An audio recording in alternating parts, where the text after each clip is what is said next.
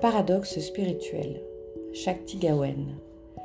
Il arrive que ceux qui ont étudié les philosophies orientales ou qui sont engagés sur un chemin de développement de la conscience éprouvent une certaine hésitation à pratiquer la visualisation créatrice lorsqu'ils en entendent parler pour la première fois. Ce conflit naît du paradoxe apparent qu'ils perçoivent entre être ici et maintenant, sans attachement ni désir, et le fait de se fixer des objectifs et de créer ce que l'on désire. Je parle bien d'un paradoxe apparent parce qu'en vérité, il n'y a pas de contradiction entre ces deux approches lorsqu'elles sont comprises à un niveau plus profond. Dans les deux cas, il s'agit de principes importants qui doivent être intégrés et vécus si l'on désire devenir un être conscient. Afin d'expliquer comment ces deux approches, loin de s'exclure l'une de l'autre, s'accordent, permettez-moi de vous présenter mon point de vue sur l'évolution spirituelle. La plupart des gens dans nos cultures ont été coupés du sentiment de leur identité véritable. Ils ont provisoirement perdu le contact conscient avec leur grand soi et avec lui leur sens de puissance intérieure et de responsabilité. Ils se sentent intérieurement démunis, incapables de prendre en main les rênes de leur existence ou de changer le monde.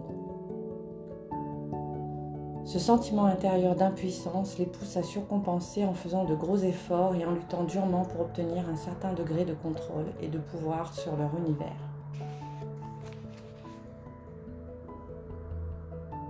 C'est pourquoi les gens se fixent des buts rigides, s'attachant émotionnellement à des objets ou à des individus,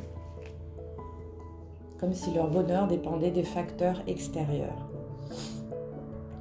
Ressentant un certain manque à l'intérieur, ils deviennent tendus, anxieux et tombent sous l'emprise du stress, essayant sans relâche de combler ce gouffre intérieur et de manipuler le monde extérieur afin de réaliser leurs désirs. C'est dans ces dispositions que la plupart des gens se fixent des buts et tentent de réaliser leurs désirs. Mais malheureusement, avec un tel niveau de conscience, ils n'y arrivent pas du tout. Soit qu'ils dressent eux-mêmes tant d'obstacles à leur succès qu'effectivement ils ne peuvent pas réussir, ou bien, s'il leur arrive de réussir, ils s'aperçoivent que cela ne leur apporte pas le bonheur qu'ils recherchaient. C'est en prenant conscience de ce dilemme qu'on commence à s'ouvrir à une voie spirituelle on se rend compte qu'il doit y avoir autre chose dans la vie et on se met à la recherche de cette chose. On peut dans cette quête traverser de nombreuses expériences, suivre bien des chemins différents, mais en fin de compte, la guérison survient, c'est-à-dire que nous retrouvons l'expérience de notre soi véritable, la nature divine ou l'esprit universel qui nous habite tous.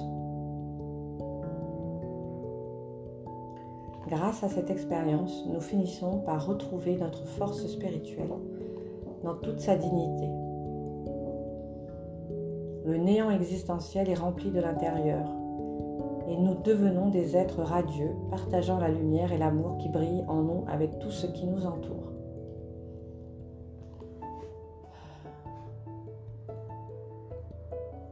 Ce processus est connu sous le nom d'illumination. Pour moi, c'est une évolution continuelle dans laquelle chaque individu est impliqué et qui ne peut pas être complète tant que tous nos frères humains n'y prennent pas part. Nous sommes tous également responsables de notre propre illumination et de celle des autres âmes qui peuplent notre planète.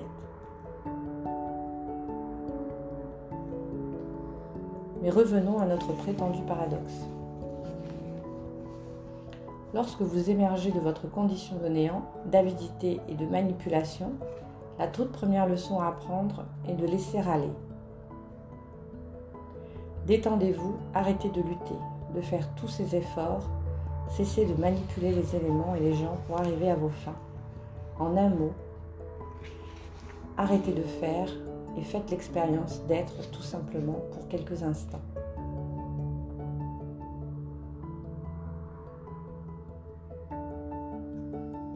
C'est alors que vous découvrirez que vous allez parfaitement bien. En fait, vous vous portez à merveille lorsque vous acceptez d'être et que vous laissez le monde, le monde être sans essayer de changer quoi que ce soit. C'est l'expérience fondamentale de ce qu'on appelle être ici et maintenant, ce que la philosophie bouddhiste entend par laisser partir les attachements. C'est une expérience extrêmement libératrice, l'une des plus importantes dans toute prise de conscience de soi.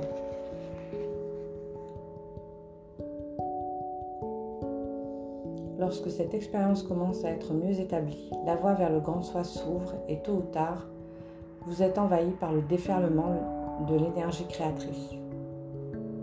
Alors vous réalisez que vous créez déjà votre vie et chaque expérience qui vous arrive. Cela vous donne envie de susciter des expériences plus gratifiantes, tant pour vous que pour autrui. Vous cherchez alors à diriger votre énergie vers les objectifs les plus élevés et les plus planifiants qui puissent exister pour vous à chaque instant. Vous découvrez que par essence même, la vie est bonne, abondante et amusante et que réaliser vos désirs sans forcer ni combattre fait partie de votre droit de naissance naturel par le seul fait d'être vivant.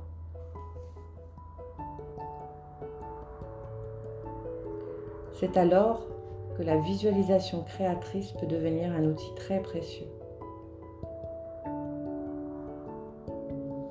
Voici une métaphore qui rendra tout cela encore plus évident, du moins je l'espère. Imaginons la vie comme une rivière.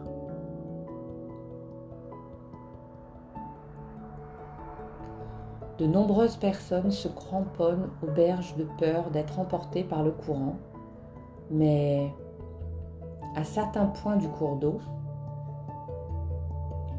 les baigneurs doivent décider de se laisser aller et de faire confiance à la rivière pour qu'elle les emmène en toute sécurité. Ils apprennent alors à suivre le courant et se sentir très bien.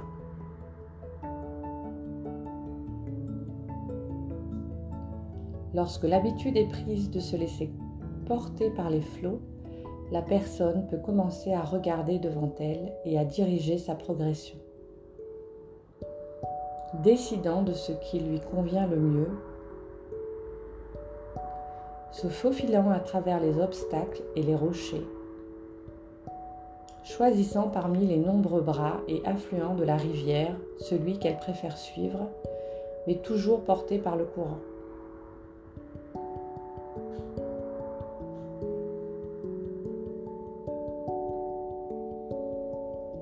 Cette analogie nous montre que l'on peut très bien ici et maintenant, suivant le déroulement de l'existence, et en même temps se diriger consciemment vers des objectifs précis en prenant la responsabilité d'être maître de sa destinée.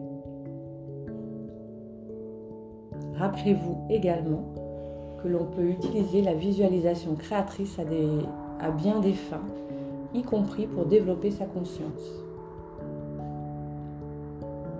La visualisation créatrice est souvent bien utile pour se voir soi-même plus détendu, plus ouvert, plus flexible, vivant l'instant présent et toujours uni à son essence intérieure. Puissiez-vous être pleinement comblé par les réalisations de, tous vos désirs.